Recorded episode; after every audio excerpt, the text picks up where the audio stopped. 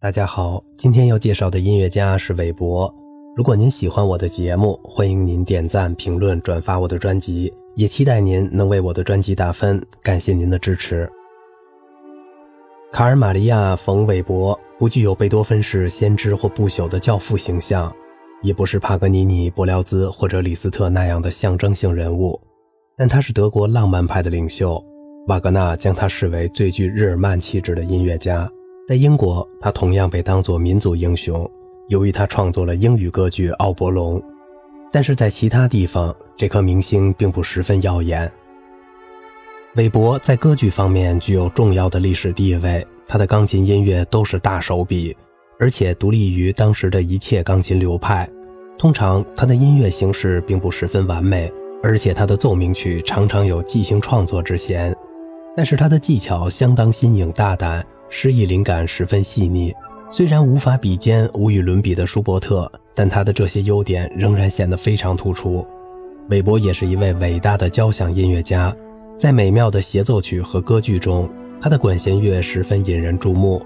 事实上，贝多芬的管弦乐最能打动人心，舒伯特的管弦乐最为协调和巧妙，但是在韦伯的音乐中，有一种非常独特的管弦乐色彩感。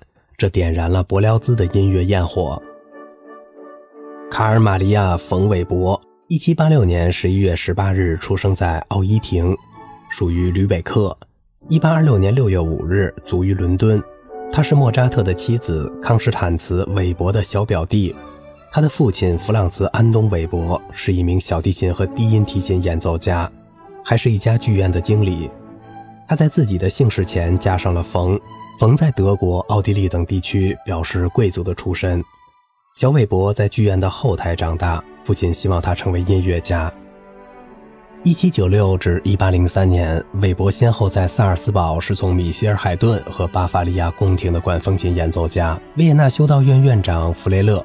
在一次家庭乐队巡演中，14岁的他在萨克森州的弗莱贝格演出了第一部歌剧。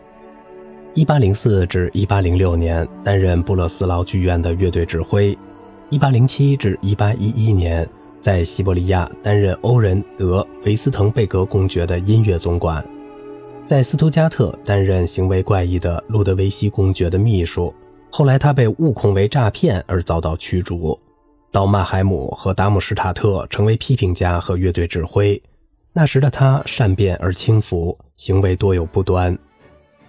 一八一一至一八一三年，到大部分德国城市进行大型的音乐会巡演，他成为了一位伟大的乐队指挥。一八一三至一八一六年，担任布拉格剧院的指挥。一八一七到一八二六年，担任德累斯顿德国歌剧院的指挥。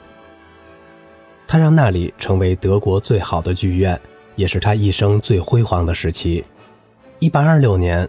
尽管遭受肺结核以及喉部灼热感的煎熬，1806年他不小心吞下了硝酸，他仍然赴伦敦的科文特皇家剧院上演英语歌剧《奥伯龙》。首演成功后不到两个月，他死于伦敦。直至1844年，他的尸骨被运回家乡，并葬入德累斯顿的家族墓地。瓦格纳宣读悼词。韦伯的作品有十部歌剧、三首弥撒曲、两首奉献曲、七首康塔塔、七十八首德国艺术歌曲，由钢琴或吉他伴奏；多首根据苏格兰民歌写成的改编曲，一些合唱曲，多首舞台音乐，两首交响乐，多首交响序曲，多首协奏曲或者协奏式的乐曲，包括钢琴曲、音乐会乐曲、室内音乐和许多钢琴改编曲，包括四首奏鸣曲、十首变奏系列。以及日后被柏辽子改编成管弦乐的名曲《幺五》。好了，今天的节目就到这里啦，我是小明哥，感谢您的耐心陪伴。